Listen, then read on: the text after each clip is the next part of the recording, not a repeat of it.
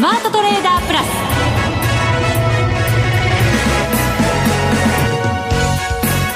全国のリスナーの皆さんこんにちは。内田まさです。この時間はザ・スマートトレーダープラスをお送りしていきます。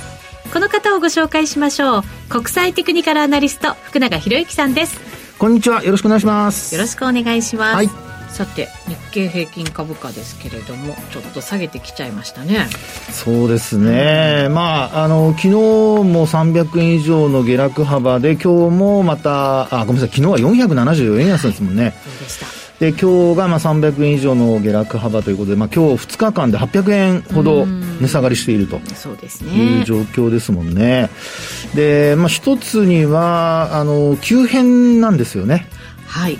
えーまあ、4月の、あのまあ、4日に高値をつけて、うん、その後一気に下落っていう流れになってますのでその前に下がった3月の上旬の時この時も9日に高値つけてその後急転直下みたいなねそうですね。相場でしたし、えー、なんかこう反転する時の流れが似てますよね。ねそうですよね、まあ、ただあの3月の時のあの、まあ、トレンド転換もやっぱり SVB ですか？シリコンバレーバンクのあの破綻の話がありましたので、はい、まあ、そういう意味では材料があったっていうところなんでしょうけど今回は？今回はですねなんかはっきりした材料っていうのはなんかあんまり見当たらないですよね。そうですよね、えー、雇用の悪化アメリカの景気後退懸念なんでしょうけれども、はい、でただダウは昨日上げてますからね。そうなんですよね。ナスダックの方が弱くて。金利も低下してるんですけどね。してますね。しかもこれ利上げしてきて雇用のところに影響が出てきたら利上げ止めるんじゃないの？っていうのが、はい、前だったら結構交換された材料にもなってた時期もねあったわけじゃないですか。その通りです。これだけどうして急転直下な感じなんですかね？それも日経平均だけ。はい、まあ、トピックスもですけど。トピックスもですけど。ちょっとですね、まあ、いろいろ理由を考えないといけなくなってきているのかなってところだと思うんですけど、うん、まあこの番組ではいつも慎重なので、はい、皆さんそんなにこの番組だけなんですか？ちなみに伺うと。いや私はあの個人としては常に慎重です。ですよね、はい、どこに行っても慎重です、はい、ということで慎重な福永さんが、今日は？今日はですね、まあいろいろとあの、今、今のお話もそうなんですけども、はい、えー、ちょっとまあ、景気悪化の要因というのをですね、ちょっと日銀短観なんかをちょっとあの考えながら、アメリカではなく日本のことですか、はい、というのもあの日本株の下げの方がちょっとねあのここに来てきつく感じますので、はい、そのあたりを少しお話ししたいなというところでございます。もしかしたら日本特有の的なものが加わってるかもしれないと、うんそうですね、まあ、特有かどうかはあれですけどもただまあ日本のあのそういう材料っていうところになりますかね。はいわかりました。この後のコーナーでたっぷり伺っていきます。そして番組後半ではマネックス証券チーフ FX コンサルタント兼マネックスユニバーシティ FX 学長の吉田恒さんにご登場いただきます。株も為替も網羅してお送りしていきましょう、はい、それでは番組進めていきましょう。この番組はマネックス証券の提供でお送りします。スマートトレーダー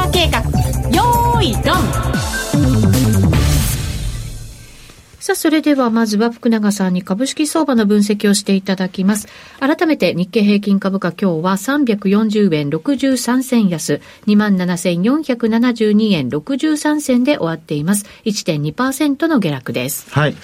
えー、まあ、株価のその下げ幅で言いますと、先ほどもお話ししましたように、昨日が400円、まあ500円近い下落幅で、そして今日がまあ400円ほど、まあ一時400円ほど下落する場面ありましたけども、はい、まあ下げ、まあ大引けにかけてはちょっと下げ渋ったって感じですかね。まあそれでも今日の安値圏というところですけども。そうです。はい。ねほぼ安値ですね。言ってもいいんじゃないんですか？はい。で、あのー、まあ、トレンドとかそういったもので見ると、あのー、まあ、4月のその、先ほどもお話しましたように、えー、っと、4日にかけてですかね、高値をつけたのが4月4日ですので、はい、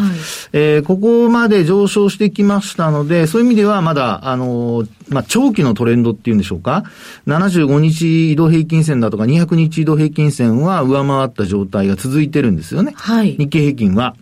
で、一方でトピックスに関しては、今日ですね、ちょっとこう下げてきたところで、それまで調子良かったんですけど、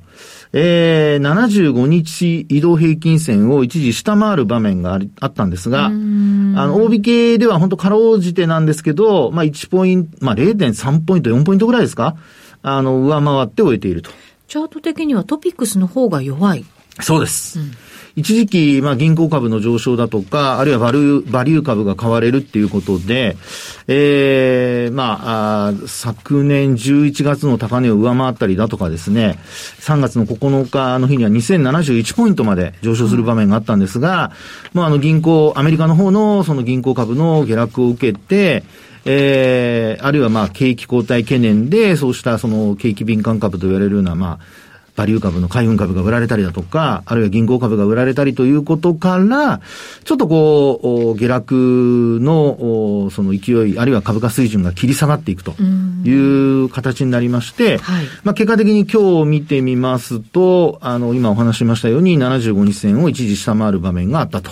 いうところですね。はい、で、日経平均はまだそこには届いていないんですけども、あの、流れとしては、えー、市場全体を表す指数の方が、あそれだけちょっと悪化してきているっていう流れなんですよね。はい、で、あまあ、そうした中で、えー、まあ、先ほどもちらっとお話しました、その、まあ、日銀単管っていうのが今週初めに出ましたですよね。はい。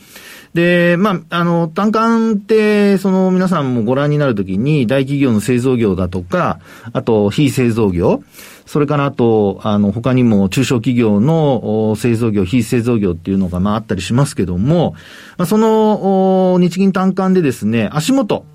あの、まあ、最近とかって言われるデータと、はい、それからあと先行きという二つのデータがあるんですよね。はい、で、そこで、あの、良いという数字から悪いという数字を引いて、えー、出てきたものが、まあ、その日銀単価。うんで、まあ、良い悪いっていうふうな形で引いていくと、まあ、景況感の判断の分かれ目というのは、まあ、両方プラスマイナスゼロっていうところで、そこがニュートラルですね。はい。で、まあ、例えば、あの、ISM の製造業だとか、あの、今週出たアメリカの経済指標ありますけど、まあ、そういったところは50っていうのが景況感の判断の分かれ目になるんですが、ええ、まあ、日銀単価の場合にはゼロっていうのが、その判断の分かれ目になるというところですね。うんで、皆さんまあニュースご覧になった方はお気づきだと思うんですけど、あの製造業がもう本当に5四半期連続で悪化していて、はい。で、一方で、あの、非製造業、まあ内需と言ってもいいかもしれませんが、サービス業に関しては、これ上昇続けてるんですよね。ですから、まあ二極化しているという状況になっているというのが、あの、日銀単価の大企業の結果からは、まあ見て取れるかなっていうところなんですね。はい。で、ここで少し、あの、まあ、あちょっとグラフをお見せできないのが残念なんですけど、グラフでこう、過去に遡ってずっと見てみると、私の手元には、あの、実は、えっと、1981年ぐらいからのデータあるんですよ。バブルの前からですね。おさすが、よくご存知で。まあ、いろいろ重ねてますから。まあね。はい。で、あの、日銀単価って、その、さっきお話した ISM っていうのは毎月出てくるんですが、日銀単価っていうのは四半期ごとの調査なので、はい、まあ年に4回のデータということになります。はい、でそれが今お話したように、えー、1983年の第一クォーターから私の手元にはあるんですけど、うん、ここでですね、少しちょっと見てみると、特徴的な動きがありまして、はい、で、それは何かというと、あのまあ、過去、その景気の山とか谷とかっていうのを、この日銀単管をもとにですね、ええー、こう、まあ、エコノミストの方なんかが、あのえー、山はどこだったとか、いつ頃だったとか、はい、あるいは谷が、まあ、景気の底はどこだったかとかですね、そういう判断をされたりしますが、え。実はその、今お話したように、製造業が先に悪化して、で、その後に、あの、まあ、非製造業が悪化するっていうパターンになると、はい。その後、ほぼ漏れなく、怖い。景気が悪化してます。うん。はい。製造業が先に行く先行的な感じになる、はい、ということなんですね。そうなんです。悪化の、一番最初のスタートは。そうなんですね。はい、で、あの、景気の山とか谷って見たときに、やっぱりあの、まあ、山を作るときには、非製造業の方が、あの、持ちこたえていて、はい、で、製造業の方が先に崩れていくと。で、やっぱりグローバル企業が製造業多いと思いますので、どちらかというとやっぱり世界の景況感の悪化というのは先取りしているような、まあ、そんな状況ではないかなと思うんですよね。はいで、まあ今お話しているのは先行きではなくて足元のデータの話なんですけど、えー、あの、まあ今お話している状況の中で、えー、これ例えばですけど、あの、えっとですね、コロナショックの前ありますよね。はい。コロナショックの前も実は、2010、まあ、2020年の3月にコロナショックで株価安値つけましたよね。ええ、で、2020年の1月、あるいは2019年の年末、はい、あたりから少しなんかこうね、景況感どうなのかっていう話になってたんですけど。あの時って米中貿易摩擦的なやつがちょっと激しくなっていてって時期ですよね。はい、そうですね。ええ、で、あの、2019年の後半には実はですね、第4クォーターは、製造業が悪化して、はい、で、非製造業は横ばいだったんですよ。でね、今回は、そういう状況からしますと、実はこの落ち幅ですか、ええ、悪化の幅が非常に大きくなってます、製造業の。今回？今回。それはコロナの時ではなく？なく。まあコロナの時はもう、もちろんあの、すごく大きかったですよ。ね急転直下でしたからね、はい、あれもね。ただこれはあのー、まあ、昨年、えー、っと、そうですね、昨年末ぐらいから、はい、あの、ピークアウトして、まあ大体あの、ピークアウトした時の数字っていうのは20に届かないぐらいのとこだったんですけど、えー、まあそこからですね、データが少し悪化していく中で、まあ今回の落ち幅というのが、そのピークアウトしたところから見ると、まあ徐々にこう、あの、景気悪化ってなると少しずつこう、えー、落ち幅が大きくなっていって、はい、で、今回はその最大落ち幅なんですよね。なのでですね、えー、あの、まあ、例えばですよ、あの、そうですね、えっ、ー、と、2022年、昨年の第1クォーターから第2クォーターまでの落ち幅というのは5ポイント。5ポイント、はい。はい。で、あと第2クォーターから第3クォーターまでの落ち幅というのは1ポイント。1ポイント、はい。で、第3クォーターから第4クォーターも1ポイント。うん、で、今回。はい。第4クォーターから2023年の第1クォーターまでの落ち幅が、なんと6ポイント。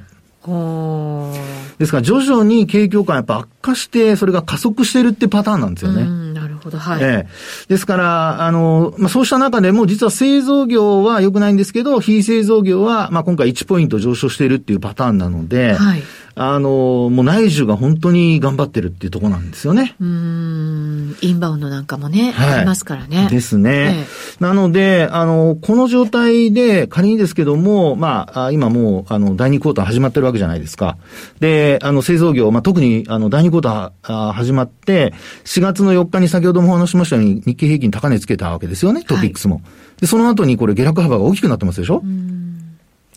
まあ、これは本当にあの、ぴったりマッチするかどうかは別として、えー、製造業の株価がこう下落に向かってるっていうのは、まあ先ほどお話したような、景況感の悪化で、あとコロナショックの前からもすでに、あの、製造業がピークアウトしてたっていうことを考えますと、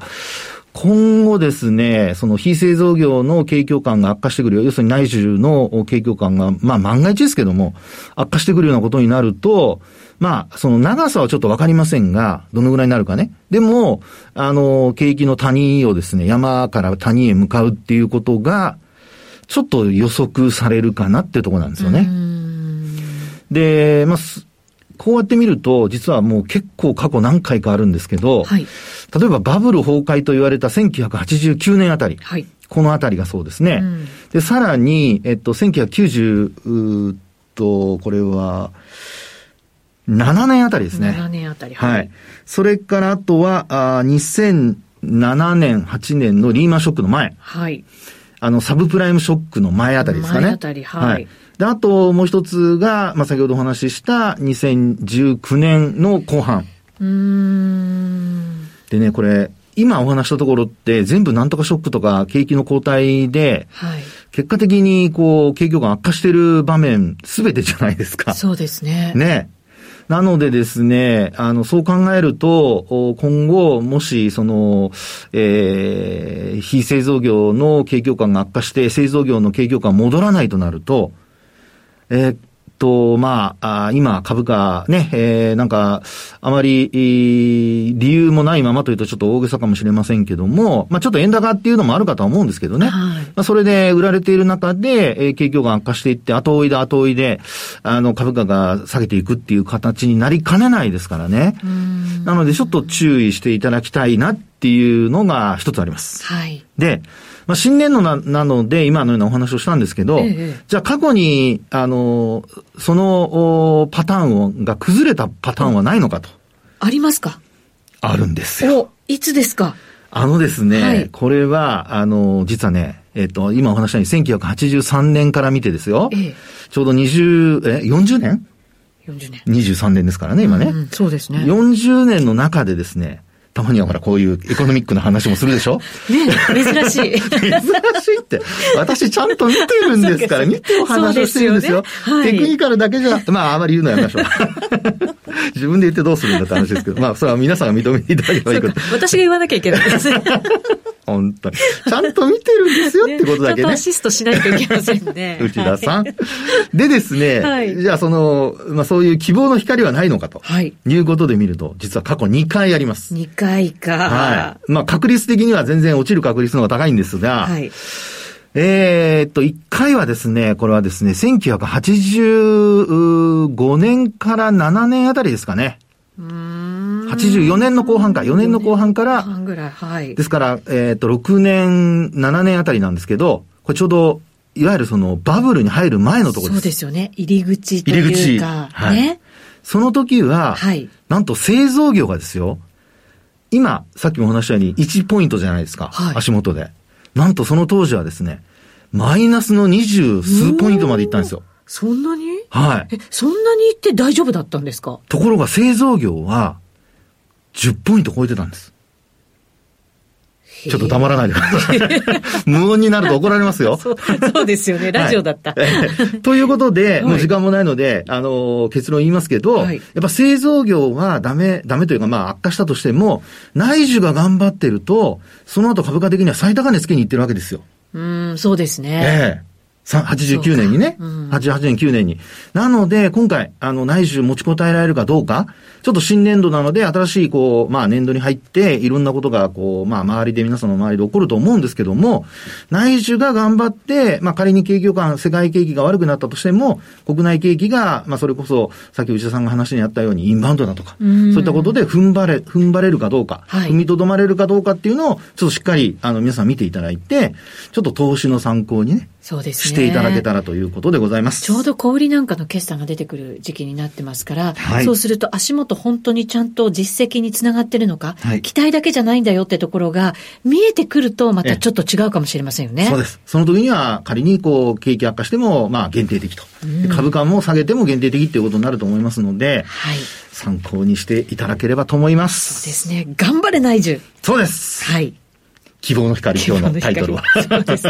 物価高いからなどうなるかなでも賃金上がってるし。上が上がってる人は羨ましい。そうですね。でもね、物価の上昇に追いついてないところありますからね、どうなんでしょうか。しっかり見ていきたいと思います。はい、ここからはマネックス証券からのお知らせです。人生100年時代という言葉を聞いたことはありますか？超高齢社会に突入している日本では、一人一人が資産運用で老後に備えることが必要と言われています。そこでマネック証券では資産形成を始める前に金融資産について理解を深めていただくためにマネユニアカデミーを開講しました。近年話題になっている米国株と暗号資産、FX、そして日本株についてそれぞれ包括的に学べる4コースをご用意。どちらのコースも体系的に学ぶことが可能で、初心者にもわかりやすい講座です。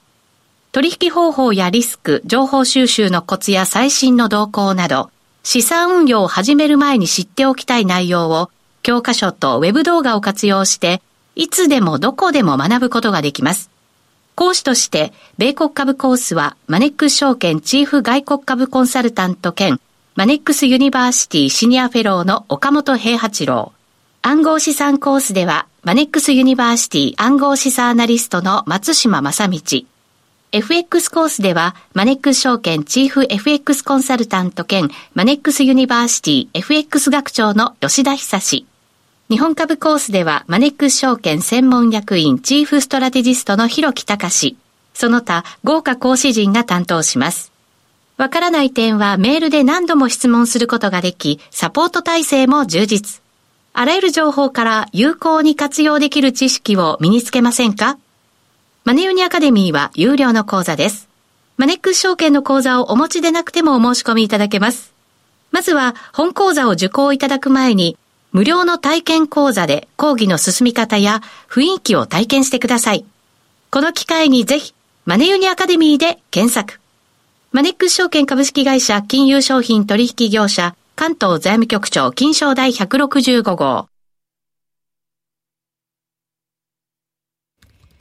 さて、ここからは、ザ・スマートトレーダープラス今週のハイライトをお送りしていきましょう。ここからのゲストです。マネックス証券チーフ FX コンサルタント兼マネックスユニバーシティ FX 学長の吉田恒さんです。よろしくお願いします。よろしくお願いします。お願いします。ドル全般ちょっと重くなってきましたね。何にしてもすごい動きますよね。うん。本当に足元また。最近もなんか周りによく映ってるんですけども、あのー、よく当たるんですよ、僕。お、すごい。自己申告。いや、さっきの私と同じじゃないですか。そうそうそう。どうしたんだ、今日は。内田さん、ちょっと頑張ってもらわないと。いやさ、ね、あんまり言いたくないですけども、言うとみんなドン引きしちゃうから。確かに当たってますよね。そう。去年のね、あの、10月に151円つけて下がってくる時だって、もう円安はね、いつ終わってもおかしくないっていうふうなことで、こう下がってきてるので、で、今年の1月に127円つけたところでも、円高は間もなく終わって、円安に戻して140円に向かっていくって言って、それをよく覚えてるでしょ？はい、覚えてます。当たって、当たるんですけれども、はい、で、最近はですね、3月の下旬に二十何日かなあのマネックス証券はお客様感謝デーっていうのを東京でやったんですけども、はい、その時も130円ぐらいで金融システム不安でこうドル下がってきてね、また130円あの割っていくのかみたいな感じのところでドルは下がりすぎですってこう僕は言うわけですよ。でそのヒューッとこう134円近くまで上がって、はいその当たるんですけれども、すぐまた動いちゃうわけですよ。だから、吉田さん当たったねっていう余裕、余裕がないの。僕も当たったねっていうので、こう、その満喫する間もないうちに、新たな相場が始まっちゃうわけですよ。ね、だから、当たったんだけど、また動き出しちゃったもんだから、みたいな。これが寂しいですよね。ね動きすぎちゃって。確かにでも本当にアメリカ、あの、ハードランディングになるんじゃないか。でもノーランディングじゃね？えみたいな、うん。だけど今度はなんかハードクラッシュみたいなね、話になってきて、それによってやっぱり相場もね、動いちゃってますから、これね、致し方ないのかなと思ったりもしますけど。ハードクラッシュっていう説もあるんですか？ありますね。ハードクラッシュの可能性が出てきてるのに、なんで株はね、高止まりみたいな感じで推移してんですかね？ニューヨークダウでもナスダックでも。福永さんに答えてもらわないといけないかもしれませんね。そうですね。まあ基本的にあの株式市場、ナスダックはね、はい、あの、グロース株は落ちてきてますから。そうですね。ねただ日経平均よりもね、そう、そんなに落ちてないっていうのもね。ああ、そうですね。ただそれも戻りが鈍いっていうのは一つありますけどね。あの、高値からの、えー、戻しが。ハードクラッシュだったら、はい、普通はやっぱり株って景気を先取りするもんじゃないですか。だから、ハードクラッシュの兆候が出る前から株がね、うん、もう、あ、これは暴落しててっていうふうな、これはやっぱり先行き景気相当悪悪くなりそうだねとかってなりそうなのに、この間なんて金融システム不安ってね、結局、あの、シリコンバレー銀行の件があってから、3月の、まあ、10日ぐらいから、こう、急にガーってこう広がるじゃないですか。はい、だったら、金利低下を交換してみたいな感じで、ナスダック先頭に上がるじゃないですか。うんうんうんだから、まあ、最近こそね、あの、この1週間ぐらい下がってありますけれども、全然やっぱりあれですよね、金融システム不安の中でも、はい、あの、アメリカの株ってそんなに下がらないし、むしろ底が高くなったりとかして、だから、せいぜいね、あの、この間ってまあ2月ぐらいが、この間のた、あの、今年に入ってからの高値なんでしょうけれども、そこからの最大の下落率でも、ナスダックのちゃんと調べてないですけれども、ダウで見ると、せいぜい7、8%とかそんなもんじゃないですか。普通はなんか、そのハードランディングとかね、あの、リセッションとかって言ったらですね、2割ぐらい下がるもんなんじゃないですか。まあ、ちょっと背筋がゾッとするようなね。まあでも、ナスダックと S&P500 は2割下げてますからね。それ去年のね。そうです。あの、去年の高値、はい、最高値からはね。まあ、今年のあの今回の場合ってそのインフレ対策っていうのがあったから、はい、結局去年はあれじゃないですかインフレ対策の利上げを嫌気してみたいな感じであの高値から2割下げてとかっていうふうになってるからあの金融システム不安で改めてこう下がるねあの反応っていうのは鈍いっていうことなのかもしれませんけどもそれにしてもなんか金融システム不安が出てから初めて景気への懸念っていうのがこう、本格化しているわけですからそれに対しての反応が鈍すぎるような気がするんですけどね。というとまたちょっとマーケットは違うことを考えてるっていうことになりますか？と思いますけどねだから金利が正しいか株が正しいかみたいなことになると思うわけですよ。はあ、これよく言われる話ですけどね。藤田さんおっしゃるねそのハードランディングとかハードクラッシュっていうのは金利は確かにそれを織り込んだような動きになってるわけですよね。はい、そうですね。例えばやっぱり特に3月以降のアメリカの短期の金利、中期の金利とかってものすごい下がり方じゃないですか。うん僕はよくこの中では2年債利回りを見ますけれども、はい、2年債利回りって3月の初めには5%まで上がったのが最近はもう4%を大きく下回ってということだから、うん、短期間に1%以上も下がってるわけですよね。はい、これって報道によるとそのブラックマンデー1987年のブラックマンデー以来のねあの下げ方ということみたいですから、はい、記録的なやっぱりペースでの下がり方ですよね。だから安全資産にも急激に舵が取られてるっていうことになるわけですよね。そうですよね。えー、で、2年債利回りなんていうのは普通は FF レートを参考にして動くわけだから、今 FF レートはご存知の通り3月の FMC で5%まで上がってるわけですから、はい、それをね、あの2年債利回りが4%下回ってるっていうのは、つまり FF レートが早期に1%以上下がることを織り込んだ動きって話になるじゃないですか。そうすると急激な利下げをするかもしれないというのを織り込んでいる。そうですよね。はい、あのいろんなその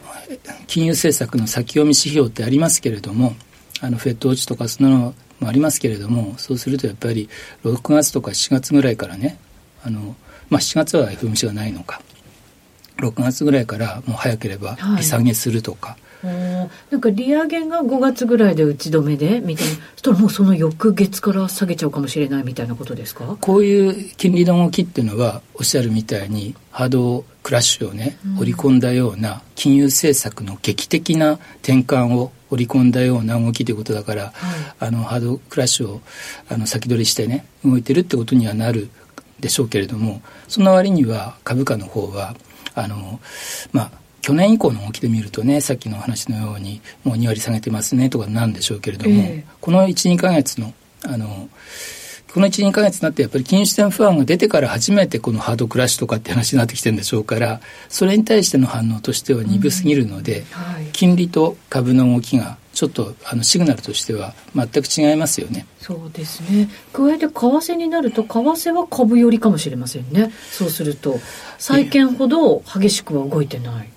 いやまあねあのおっしゃる通りなんですけれどもそれでも本来であればあの為替は金利に動くわけです。あの反応するわけですから、はい、金利金利差に反応するわけですからだからこのままずっとなんかこの金利低下の状況がね続く金利の方が正しかったんですよっていうと今度は金利低下にキャッチアップして、うん、あの為替もドーンと下がってくると。いうことになるんでしょうし、そうではなくていや株の方が正しいんですよと金利が大げさなんですよ。ハードクラッシュないでそんなのないでしょっていうことになってくると金利が上がってね、あの為替の方もどっちかというと、まあ、ドル反発の方に向かうとか